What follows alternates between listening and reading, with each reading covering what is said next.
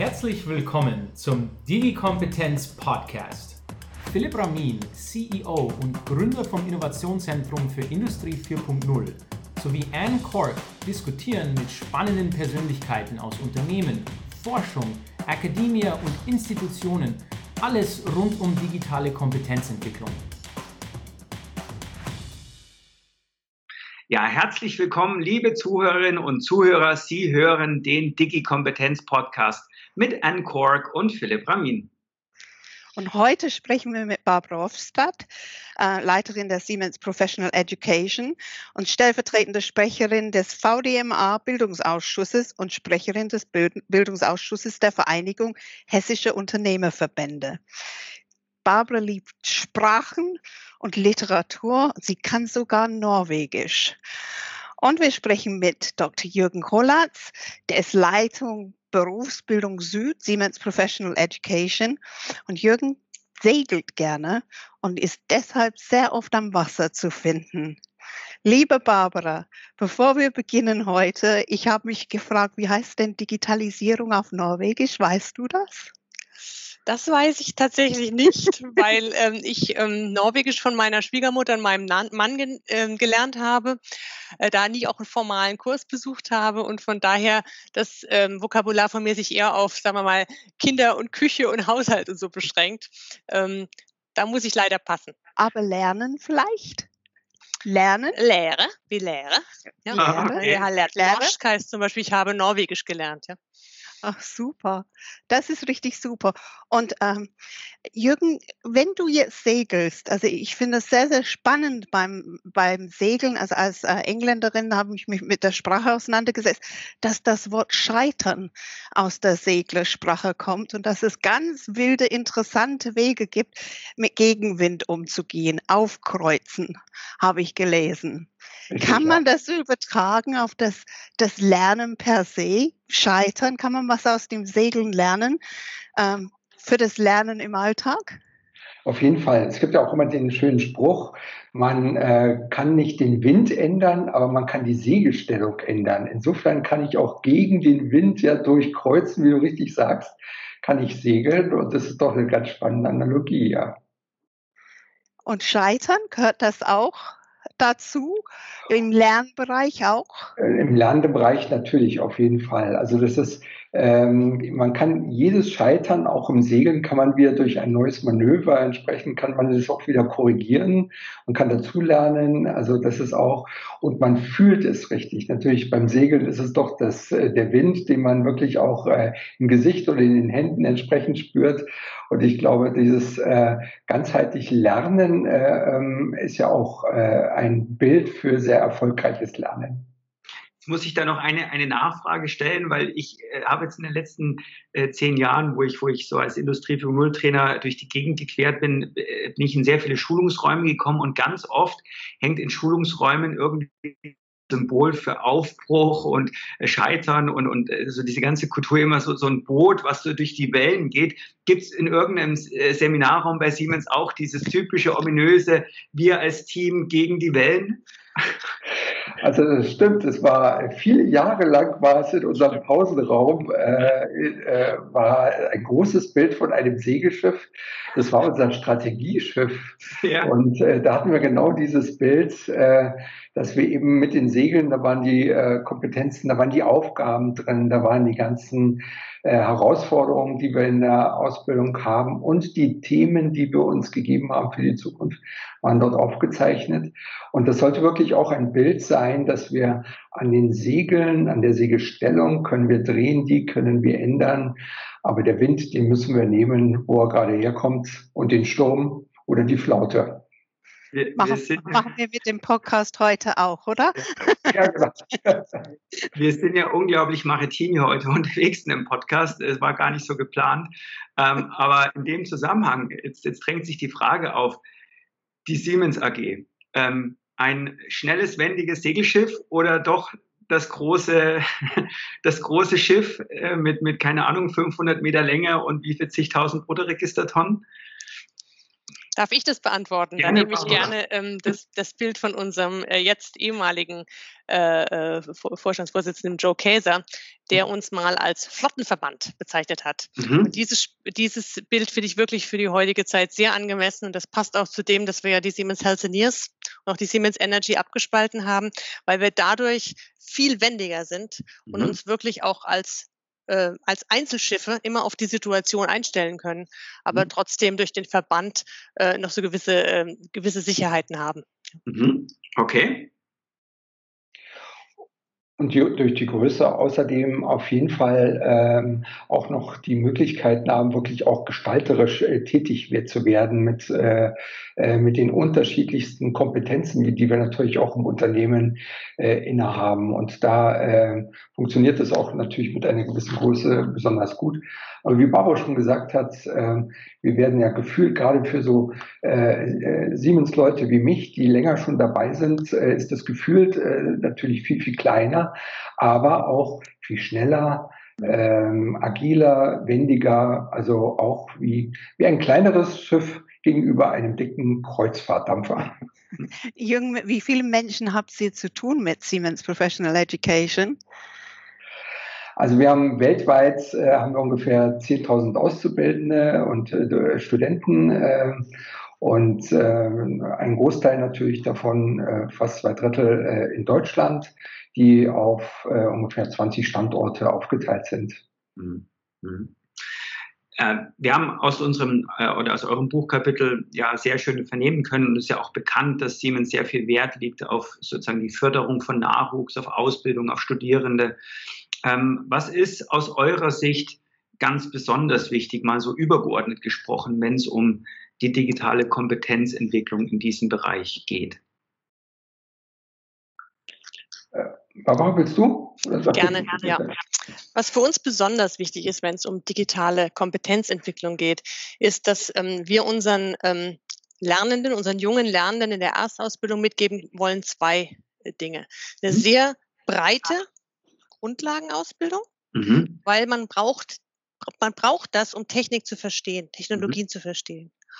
Plus dann äh, in Sachen Kompetenzen der Zukunft auch eine Tiefe, mhm. so dass wir ähm, quasi in der Lage sind, die neuen Technologien auch entsprechend ähm, anzunehmen, zu übersetzen, einzusetzen und da auch innovativ tätig zu sein, auch mhm. schon in der Ausbildung. Das machen wir mhm. zum Beispiel mit Projekten.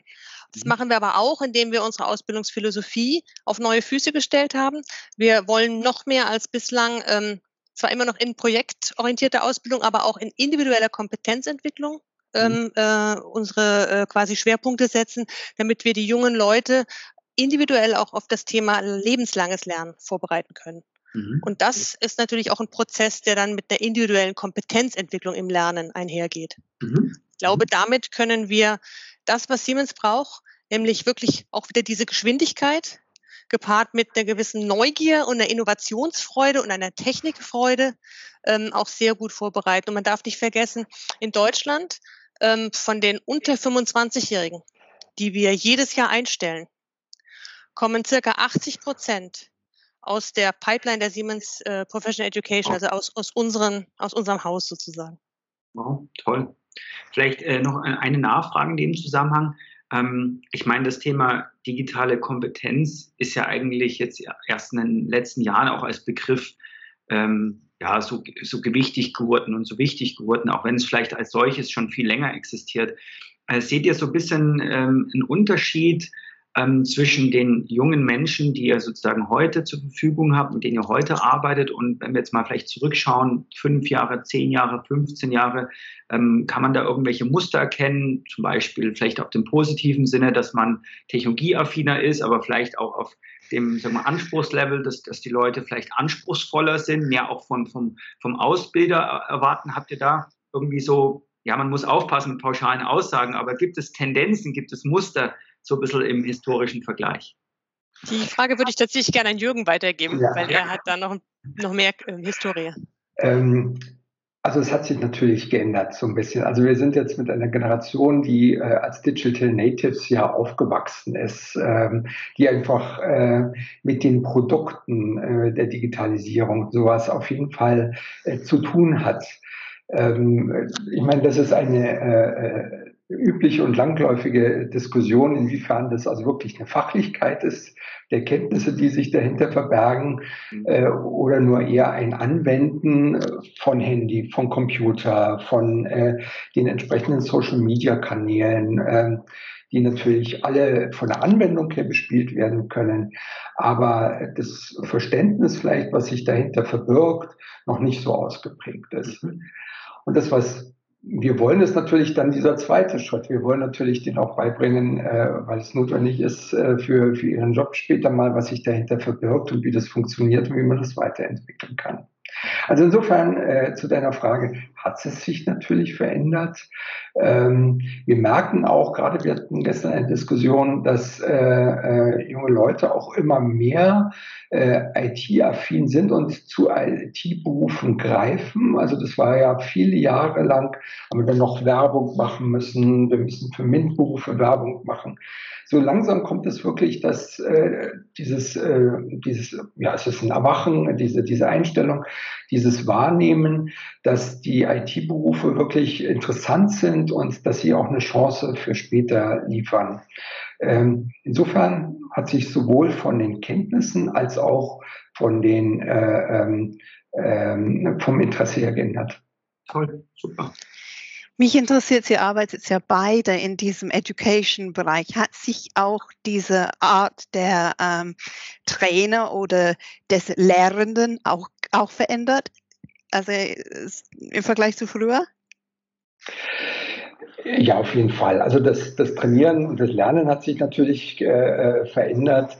Äh, ich wollte vorhin auch schon sagen, dieses äh, Digitalisierung in der Ausbildung hat ja zwei Aspekte. Das eine ist etwas Inhaltliches, mhm. also dass wir Inhalte äh, ob das jetzt Robotik ist, digitale Fabrik, äh, ähm, alle diese äh, digitalen Themen, künstliche Intelligenz, Datenanalyse, dass wir das in die Ausbildung bringen. Mhm. Der andere Aspekt ist, die andere Seite der Medaille ist, dass wir natürlich auch die Methoden äh, äh, ganz anders haben, nämlich digitale Methoden, ja, die uns ortsabhängiger machen, die uns zeitunabhängiger, also, äh, äh, also orts- und zeitunabhängiger machen. Mhm. Ähm, dass wir äh, auf dieser Klaviatur auch spielen können. Und das hat äh, schon vor einigen Jahren äh, bei uns Einzug gehalten. Das haben wir äh, ganz stark gefördert. Und jetzt muss man natürlich sagen, durch die Corona-Krise äh, ist das natürlich nochmal drastisch beschleunigt worden. Und gerade was jetzt digitalen Fernunterricht ist, virtuelles Lernen äh, insgesamt, äh, ist, eine, äh, äh, ist einen großen Schritt nach vorne gekommen. Mhm. Und Anne, wenn ich da noch anfügen darf, du fragtest ja nach dem Trainer und wie sich die Rolle geändert hat. Ähm, das Selbstverständnis des Trainers ist auch ein anderes geworden, weil mit dieser ganzen Fülle von digitalen Themen, die jetzt, sagen wir mal, seit 2013, 14, 15 sukzessive kamen und die Geschwindigkeit, mit, der sich das Ganze auch ähm, verändert, äh, ist die Rolle des Trainers halt nicht mehr derjenige, der alles weiß unbedingt, ja, und vorne steht und zeigt, sondern teilweise als Coach zusammen mit den jungen Leuten ähm, Dinge ausprobiert oder auch einfach nur Dinge ausprobieren lässt. Ja, das, das Lernen ist dann mehr auch ein, ein, ein Probieren, ein gesteuertes, ge gecoachtes ähm, Projektieren. Das macht die Sache auch wieder anders spannend, selbst für unsere gestandenen äh, Trainer. Ja. Ähm, wir, wir haben in eurem Buch auch gelesen, mich haben die Zahlen wirklich fasziniert. Ähm, ich muss es jetzt direkt nochmal nachschauen, dass ich in manchen Bereichen, äh, Elektrobereich, 64 Prozent der Ausbildungsinhalte verändert haben oder man hat sie angepasst. Im Mechanik-Maschinenbau sogar über 80 Prozent. Also ich stelle mir das als wirklich große Herausforderung vor. Das bezieht sich ja wahrscheinlich dann einerseits eben, wie auch gerade gesagt wurde, auf die eigentlichen Inhalte, aber auch äh, auf die Frage, wie dann die Inhalte transportiert werden. Ähm, könnt ihr das vielleicht noch mal ein bisschen einordnen oder ein bisschen kommentieren, was da alles passiert ist und vielleicht auch, was, was, was müssen wir denn in den nächsten Jahren erwarten? Wird das jetzt immer so weitergehen? Wie, wie, wie beurteilt ihr das? Ja, also ähm, die ähm, es sind wirklich so drastische Zahlen. Also wenn man bedenkt, äh, ähm, jetzt zum Beispiel die, die, Mechanik, die sich immer mehr in die Mechatronik auch entwickelt, mit äh, IT-Komponenten, mit Elektrotechnik-Komponenten, das ist ein, äh, eine Revolution geradezu, ja, obwohl es an sich eine Evolution ist, ja, aber gefühlt ist es natürlich für, für die Menschen, für die Ausbilder auch besonders, ist es eine Revolution in der Elektrotechnik, wir haben ja diese, diese ganzen äh, äh, ähm, Phasen von Elektrifizierung, Automatisierung, jetzt kommt die Digitalisierung. Und die kommt natürlich jetzt nochmal viel schneller als die vorherigen Phasen, weil uns auch Informationen äh, äh, viel schneller zur Verfügung stehen. Sie können von jedermann verarbeitet werden. Äh, geht nicht mehr über Bücher, wir gucken alles im Internet nach. Ja, also dieser Wandel ist auch entsprechend viel schneller. Ähm, wir haben also wirklich diese, diese Themen, und das haben wir versucht auch in, in dem Artikel äh, des Buches darzustellen. Wir sind gestartet mit einer Studie.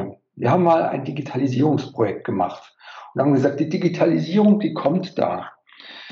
Und wie müssen wir uns darauf vorbereiten? Und dann haben wir die ganzen Forschungsinstitute befragt, äh, Fraunhofer und Helmholtz und äh, Max Planck und so weiter. Wir haben die Universitäten befragt, wir haben die Industrie befragt, wir haben Think Center, äh, Think Tanks äh, befragt. Ähm, wir haben unsere Partner, unsere Kunden, unsere Abteilungen befragt. Mhm. Und daraus haben wir dann eine entsprechende Analyse gemacht, soll ist, haben das dann in die Berufe ein, äh, zusammengetragen, haben neue Inhalte geschaffen, haben die Trainer trainiert, haben die Labors ausgestattet. Ja, rundherum, ich glaube, Barbara, zwei Jahre haben wir dafür gebraucht, äh, vom Beginn dieser Studie, bis das dann ungefähr äh, dann so richtig lief. Das kann man sich heute nicht mehr leisten. Ja, zwei Jahre, da passiert so, so viel. Das heißt, das muss in einen kontinuierlichen Prozess übergehen. Das mhm. heißt, es ist viel, viel schneller alles, es ist agiler und es ist für viele natürlich jetzt auch so etwas, ähm, dass das ständige Lernen, das lebenslange Lernen auch von den Mitarbeitern, von auch von unseren Trainern, von uns selbst auch, ähm, dass das etwas ganz Natürliches wird. Das haben wir früher haben wir das immer gesagt, lebenslanges Lernen ist wichtig. Mhm. Heute ist es etwas ganz Natürliches, was zu unserem Berufsalltag mit dazu gehört. Mhm. Und da sind wir wieder, äh, das, was Barbara gesagt hat, äh, auf die Ausbildung bezogen. Der Trainer kann nicht mehr in allen, in allen Gebieten, in allen Ecken und Enden Experte sein. Ja. Er begleitet den Lernprozess. Er gestaltet äh, ähm, den, äh, äh, die Phase des Lernens. Er gibt Unterstützung. Er ist Coach. Er ist Hilfesteller aber er wird nicht mehr fachlich alles lernen. Und jetzt solche Themen wie Inverted Classroom, dass, dass man gemeinsam auch wirklich fachlich etwas sich aneignet, das sind Themen, die ganz äh, neu dazukommen, was aber auch wieder Schnelligkeit und diese Agilität bringt und Wendigkeit. Ich fand es ganz spannend, dass ihr ein Innovationsradar einsetzt. Das hört sich super an. Und nachdem wir vom Innovationszentrum sind, haben wir uns gefragt, ob wir äh, auf diesem Radar irgendwo aufgetaucht sind. Aber ganz ehrlich, äh, wie funktioniert so ein Innovationsradar, dass man dann die neuen Technologien, die neuen Wege fürs Lernen ähm, erahnt oder schneller erahnt als ähm, andere? Ja, der Innovationsradar ist Teil unseres PLM-Prozesses. Also wir leisten uns in der Berufsbildung tatsächlich auch einen PLM, Product Lifecycle Management Prozess, wo wir, wo wir regelmäßig eruieren, ähm, welche Trends, welche Themen, ja, welche Technologien kommen mhm. in den Geschäften und sind für Siemens relevant. Und ja. welche davon dann wiederum setzen wir um in der Ausbildung, weil es für unser Geschäft ähm, wichtig ist.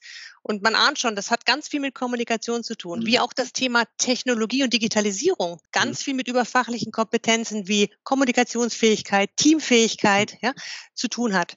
Warum? Weil wir den Dialog mit unseren Geschäften tatsächlich intensiviert haben und alle zwei Jahre genau diese Themen, diesen Technologieradar, Innovationsradar abfragen mhm. in ähm, Kundenworkshops. Mhm.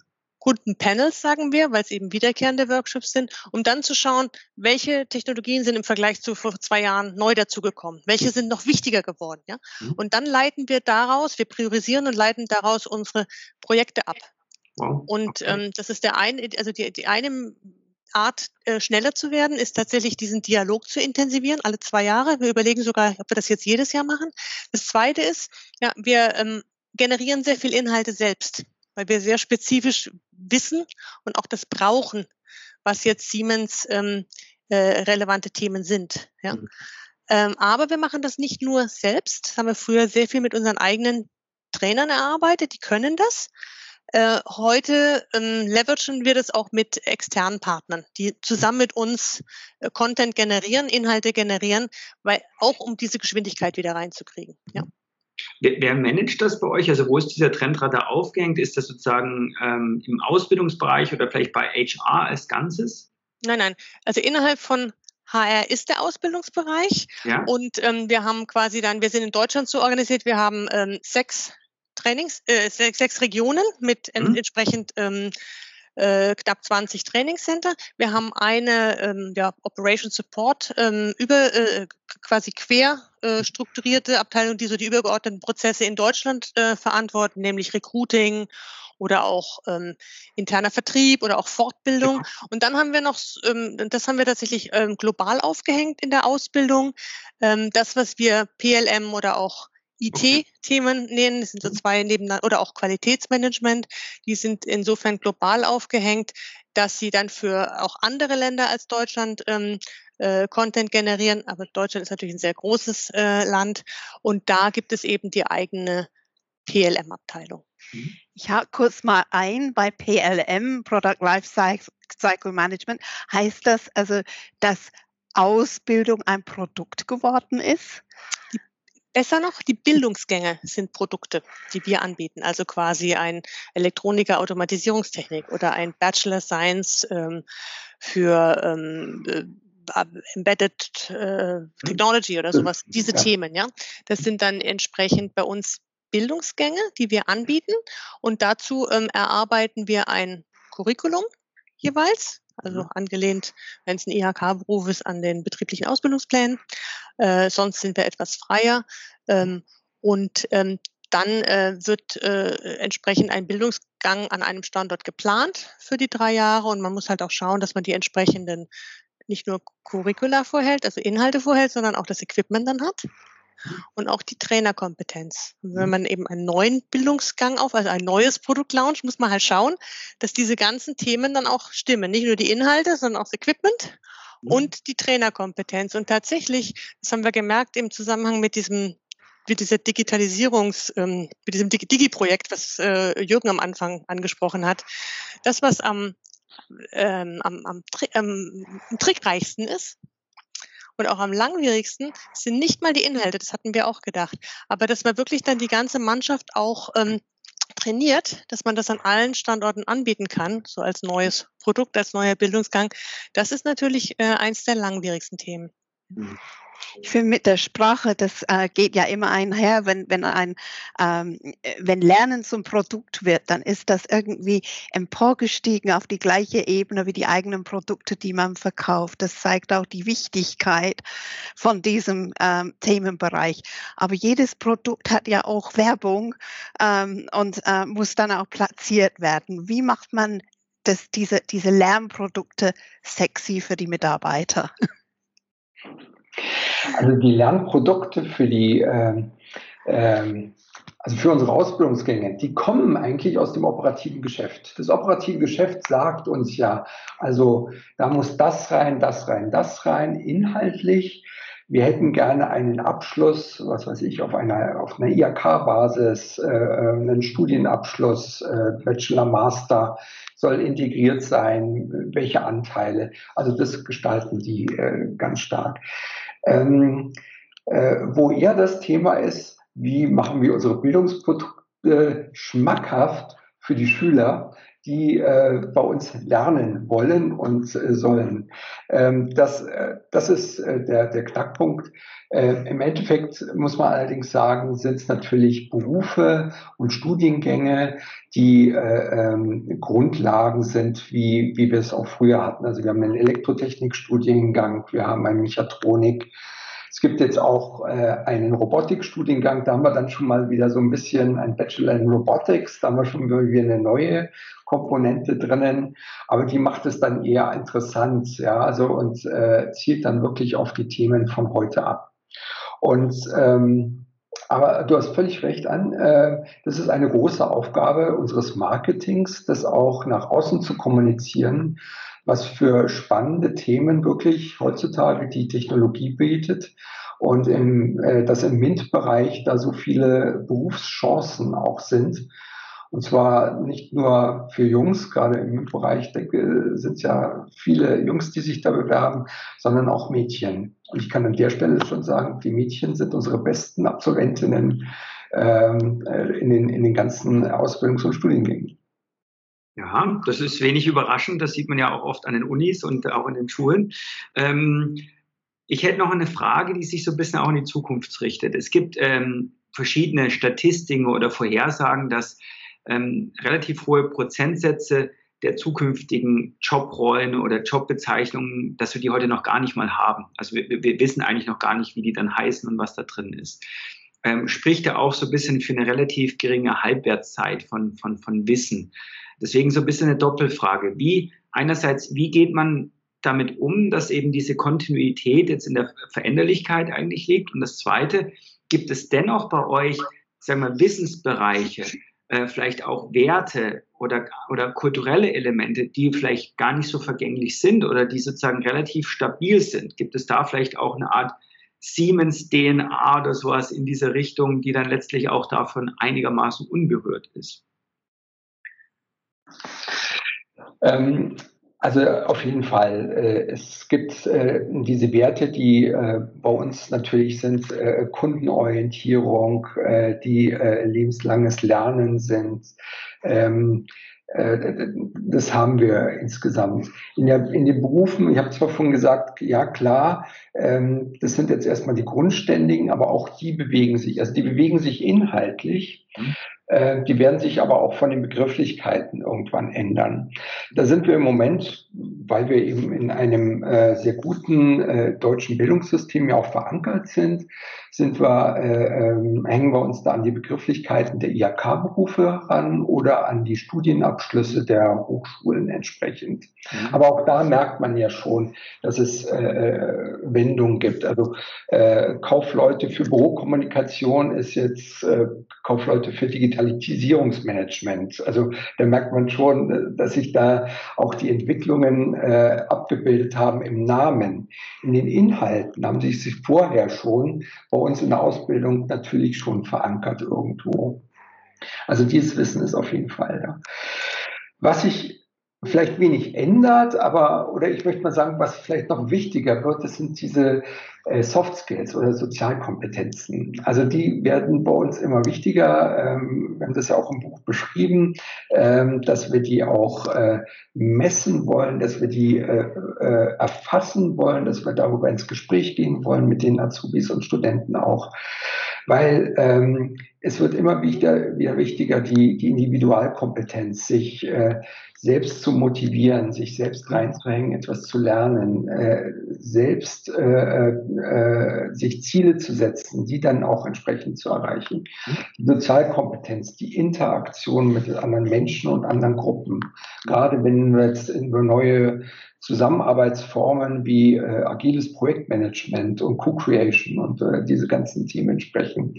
Ähm, das das ist ja jetzt nicht nur irgendwie ein Konstrukt, das, das lebt ja von den Menschen und äh, genauso die Methoden, die entsprechend dann zu lernen. Also ich glaube, alles das, was wir früher so als Soft Skills bezeichnet haben, ähm, das ist eine sehr bleibende äh, ähm, äh, Kompetenz oder sind bleibende Kompetenzen, die deutlich wichtiger werden sogar.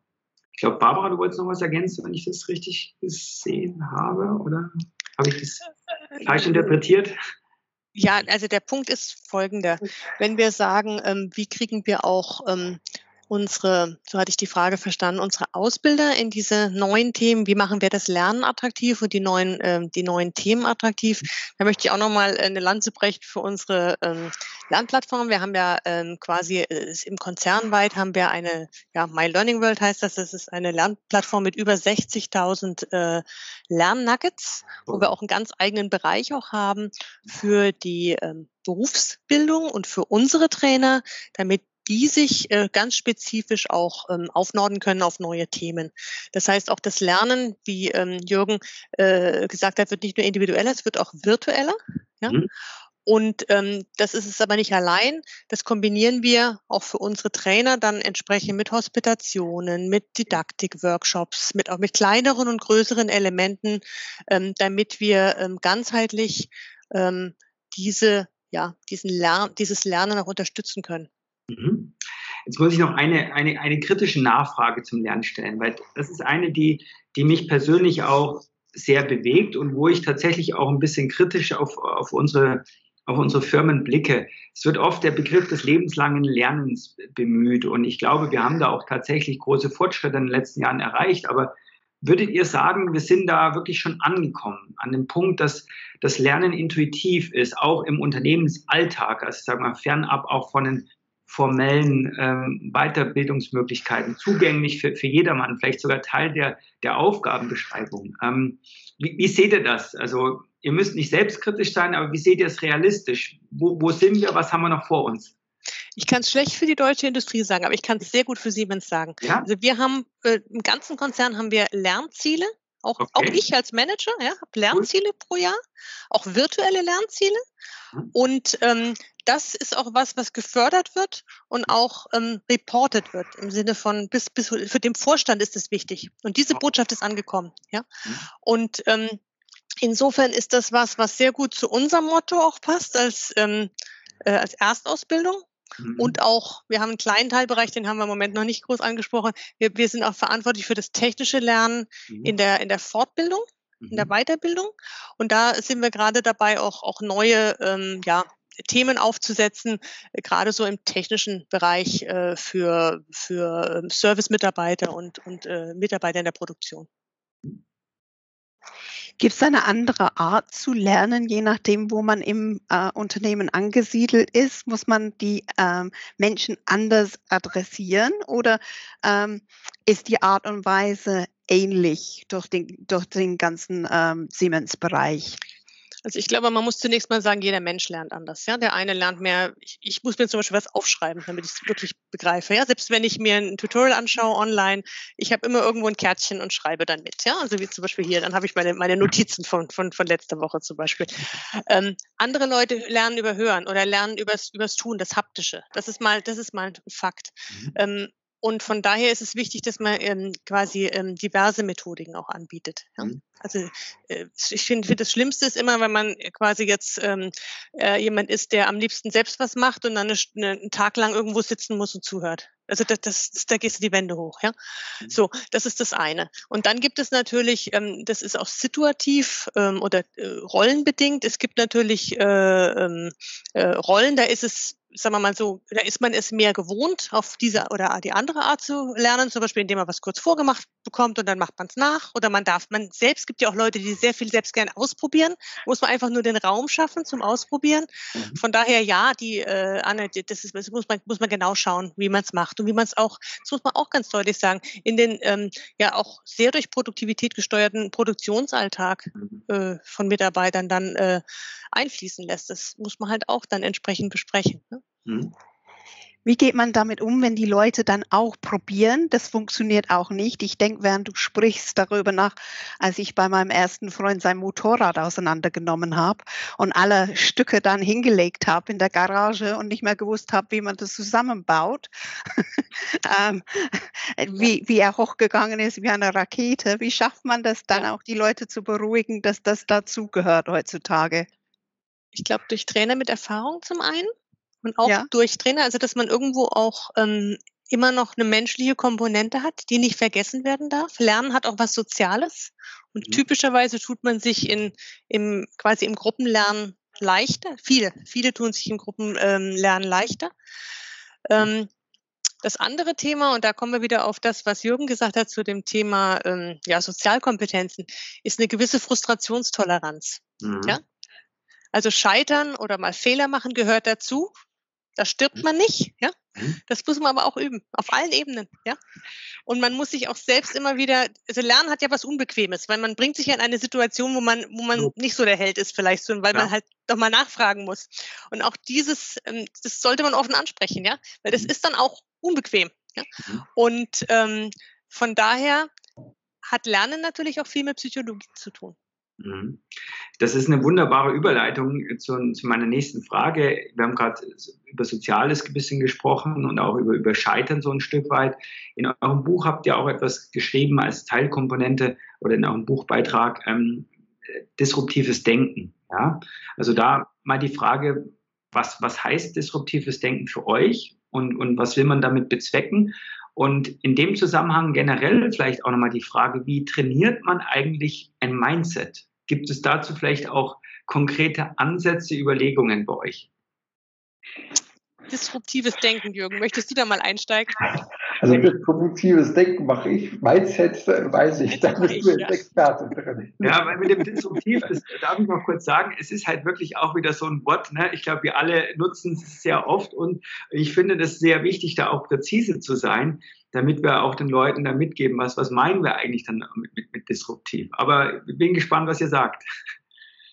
Oh Gott, also ich habe jetzt keine Definition parat und da kann man mich ja, auch widerlegen. Also ich sag mal, disruptiv ist für mich äh, gewohnte Pfade und äh, ähm, gewohnte Denkmuster entsprechend verlassen, mhm. äh, sich von anderen Dingen auch inspirieren lassen und ausprobieren. Ähm, äh, sich äh, wirklich auch dazu, selbst dazu zwingen, äh, dieses Bias, was man im Kopf hat, auch wirklich zu verlassen und äh, äh neue Wege zu gehen. Also einfach, ich sage mal, mal so zwei, drei Schritte zurückzugehen und sagen, also so, wie ich es immer gemacht habe, so mache ich es jetzt absichtlich nicht. Mhm. Sondern gehe jetzt mal absichtlich einen anderen Weg, wobei ich vielleicht weiß oder immer gedacht habe, dann würde ich scheitern oder nicht so gut laufen damit. Das ist für mich so ein äh, disruptiver Ansatz. Äh, ist aber jetzt so ein bisschen aus der Hüfte geschossen und keine, keine Definition. Ganz wichtig dafür ist ähm, äh, so eine, eine, eine, eine Wohlfühl-Lernsituation, also eine, eine Lernsituation, wo ich äh, ähm, Fehler machen darf, ähm, wo ich in einem Team äh, mich auch beraten kann, wo man sich gegenseitig unterstützt. Und eben, äh, Barbara hat es auch schon gerade gesagt, wo der Trainer, der Lehrer, der Coach, ich nenne ihn ganz gerne Coach, wir haben früher Lernprozessbegleiter dazu gesagt, also äh, jemand, der Mut macht, der ermuntert, der äh, begleitet, äh, der tröstet auf irgendeine Art und Weise, wenn man auf die Nase gefallen ist, ähm, der lobt, der wirklich hier auf diesem Lernweg ähm, eine entsprechende Unterstützung ist. Und zwar nicht nur fachlich. Und besonders an der Stelle nicht fachlich, sondern überfachlich. Äh, es begleitet und motiviert. Und damit hat Jürgen schon sehr schön gesagt, was Mindset ist, nämlich nichts anderes als Haltung im Grunde genommen. Die Haltung, die ich als Lernender habe oder auch als Lehrender. Ja? Mhm. Und die ist, ähm, so haben wir es jetzt äh, erfahren in den letzten vier, fünf Jahren, wo das Thema Veränderung sicherlich auch in der äh, Siemens Berufsausbildung ein ganz großes Thema war. Ähm, das hat sehr viel zu tun mit, mit Offenheit, mit mhm. Vertrauen. Das muss man sich auch als Führungskraft äh, immer wieder erarbeiten. Mhm. Und wenn Sie sich so, oder wenn ihr euch das so vorstellt, ein Ausbilder ist ja auch immer Führungskraft für seine Gruppe. Ne? Von daher Vertrauen und Offenheit, mhm. Vorleben mhm. anbieten. Und dann haben wir genau diese Lernsituation, die ähm, ungefährlich ist, ne? die vertrauensvoll ist und wo man auch Fehler machen darf. Mhm. Und dann entsprechend aus den Fehlern auch wiederum lernt. Mhm. Und das ist ja dann vermutlich auch etwas, was dann sozusagen nicht nur ähm, im, im, im, sagen wir, im Ausbildungs- oder Weiterbildungsprozess vorgelebt werden muss, sondern ich glaube, es ist auch dann ganz wichtig oder auch schwierig, dann das auch im ja, neudeutsch im Firefighting-Mode dann zu leben. Wenn, wenn, wenn Stress ist, dass man dann trotzdem auch als Führungskraft dieses, ja, dieses gute Gefühl an, an, an, seine, an seine Kolleginnen und Kollegen gibt. Ähm, ich glaube, das ist manchmal vielleicht sogar noch schwieriger im Alltag das zu leben, als dann in der relativ wohlbehüteten Lernatmosphäre. Das ist richtig, Philipp. Und wenn ich jetzt mal zurückgucke, ich bin fast 25 Jahre bei Siemens. Mhm. Das, was ich da erlebt habe, auch an, an, an Transformation, mhm. auch äh, an, an Leadership, ja, also wirklich wie, wie Führungskräfte ganz anders auch Vorbild sind, ja, mhm. äh, und vorleben, wie das auch geht, mit dem mhm. Mitnehmen, mit dem Fehler machen dürfen und daraus lernen, ja, mit Geschwindigkeit vorleben. Das mhm. ähm, ist ähm, für mich war das äh, tatsächlich eine, eine beachtliche persönliche Erfahrung, das über diese vielen Jahre zu sehen, dass ich so ein Konzern, so ein großer Konzern, er sagte vorhin Schlachtschiff, so häuten kann. Also ich bringe das auch immer ähm, äh, in den ersten Tagen, wenn die Auszubildenden und Studenten bei uns sind, dann frage ich immer, wer von euch ist teamfähig, obwohl das eine erstmal äh, rhetorische Frage ist. Ähm, ich will nur damit andeuten, wenn man nett zusammensetzt und in den ersten Tagen, da passiert ja noch nicht viel. Also da lernt man sich kennen und das ist alles eine große Wohlfühlatmosphäre. Da traue ich jedem zu, dass er wahnsinnig teamfähig ist. Teamfähigkeit beweist sich ja immer erst dann, dass sie klappt oder auch vielleicht nicht klappt, wenn es nicht so einfach ist. Ja, wenn der Kunde ändert plötzlich seinen Auftrag, der Chef streicht Stellen und äh, äh, Budget, die äh, Kollegen sind krank und alles bleibt bei mir hängen und da soll ich noch teamfähig sein. Mhm. Und äh, in diese Situationen die versuchen wir auch in die Ausbildung reinzubringen, wo wir sagen, also das ist plötzlich in einem Projekt, da ändert sich plötzlich was, andere Rahmenbedingungen, da ist plötzlich nicht mehr alles so gut, da ist, äh, ähm, da sind größere Herausforderungen da. Und da kommt es dann wirklich auf das Mindset drauf an, das jeder hat.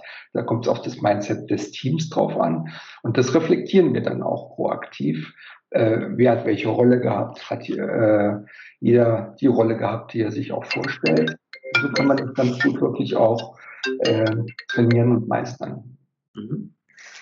Zum Thema Mindset. Man sagt ja immer heutzutage, da müssen alle Leute in die VUCA-Welt hinein.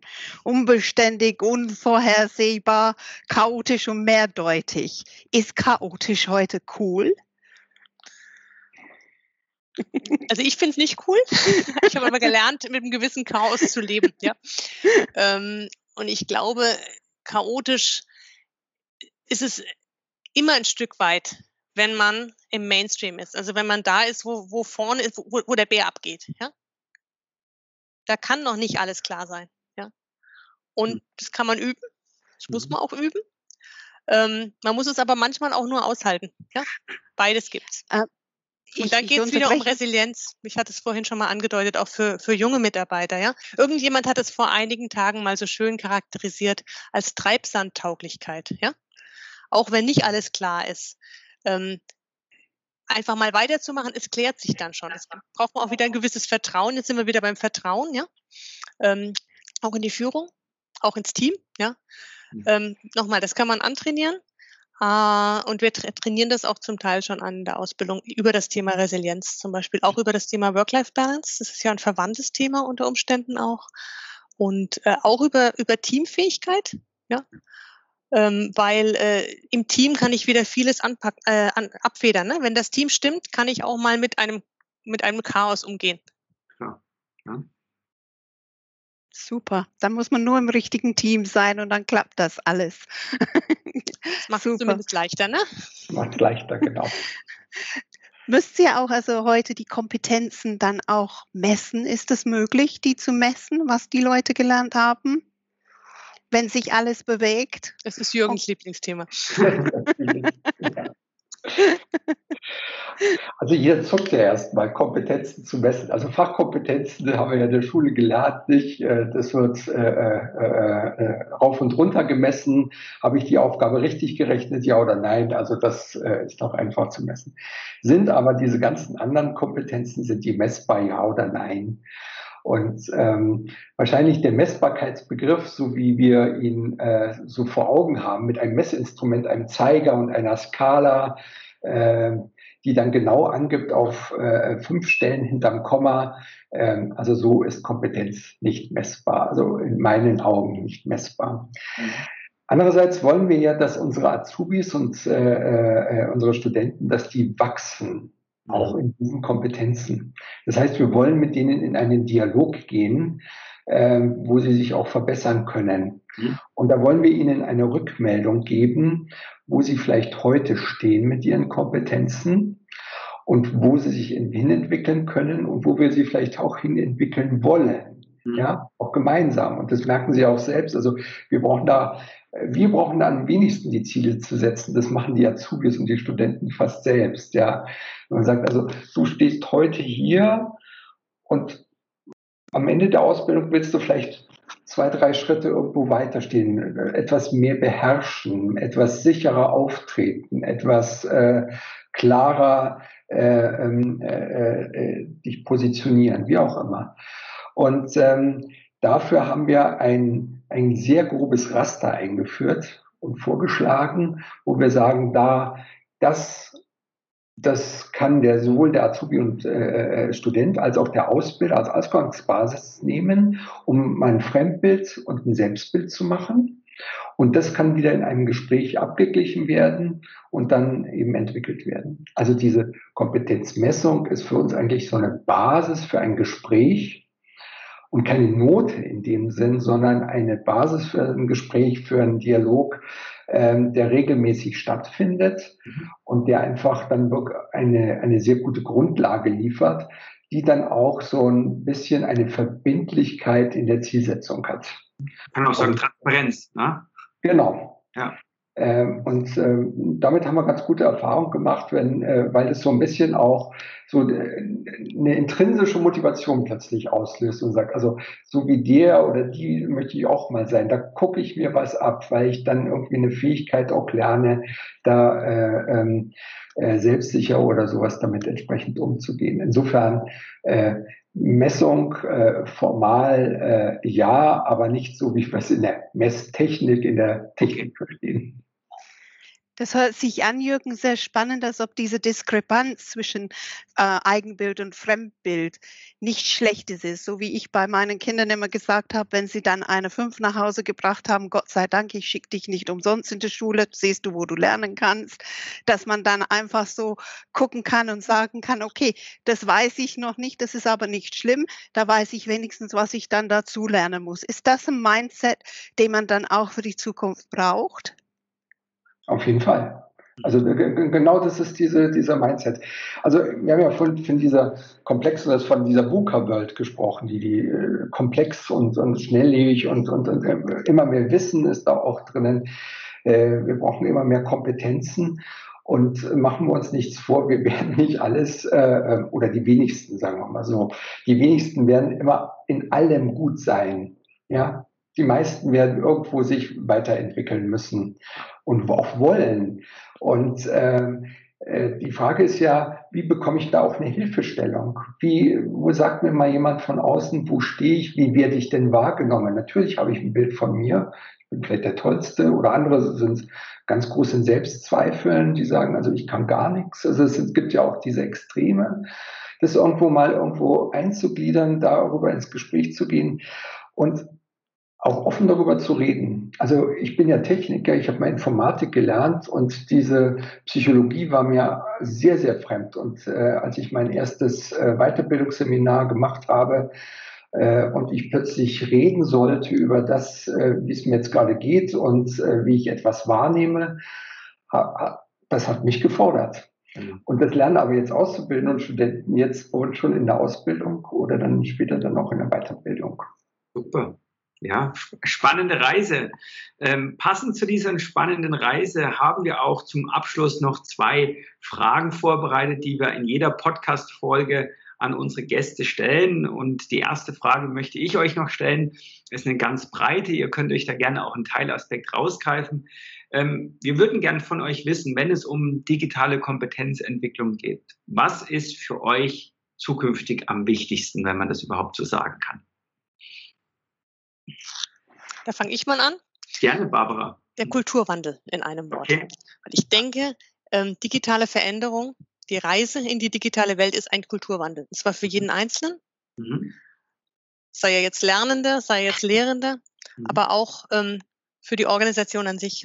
Ja, weil wir Dinge anders machen und weil wir miteinander anders umgehen. Das haben wir jetzt auch gemerkt in Covid-19-Zeiten. Äh, äh, auf einmal haben wir uns ein Jahr lang nicht gesehen und der Laden läuft. Der läuft sogar gut. Und wir haben sogar Innovationen äh, auf die Straße bekommen, wie zum Beispiel unsere digitale Ausbildungsmesse oder einen digitalen Girls Day. Das hat, hätten wir uns vor einem guten Jahr noch nicht träumen lassen. Mhm. Dieser Kulturwandel. Und ich würde mir wünschen, dass wir das auch ähm, dass wir das auch aktiv so weiter treiben, dass wir da jetzt nicht stehen bleiben, sondern diesen Kulturwandel und dieses andere Lernen von neuen Themen in einer äh, Welt, die sich ganz sicher noch weiter und schneller drehen wird, ja, äh, wo auch andere Themen wichtig werden, zum Beispiel ähm, in Sachen PLM, Plattformökonomien, ja, äh, dass wir das tatsächlich auch lernen und einfach mhm. auch, ähm, auf Englisch hieße das Embrace, das für uns ähm, auch einfach nicht nur akzeptieren, sondern annehmen. Ich glaube, das ist das Wort, was ich suche.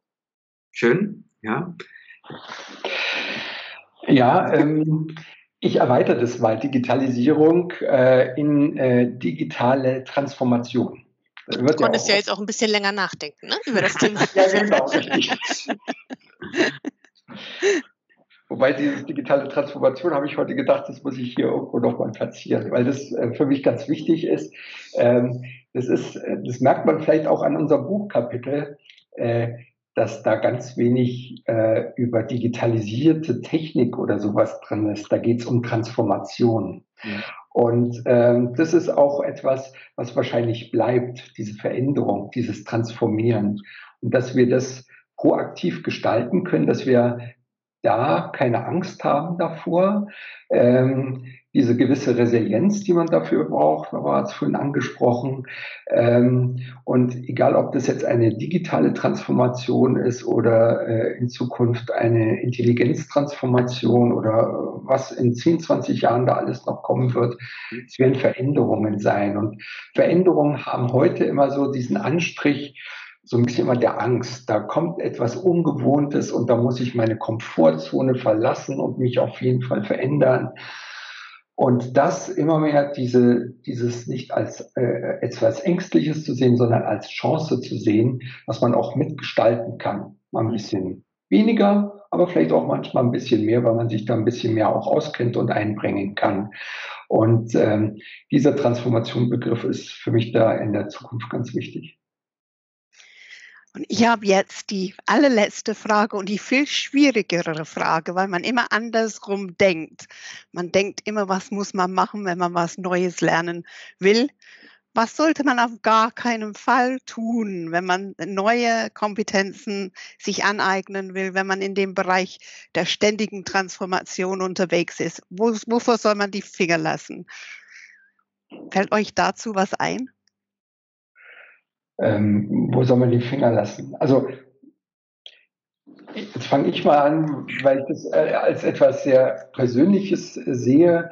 Ähm, die Gefahr ist immer, äh, wie ich gerade gesagt habe, äh, eigentlich muss man seine Komfortzone ja verlassen und äh, was anderes machen.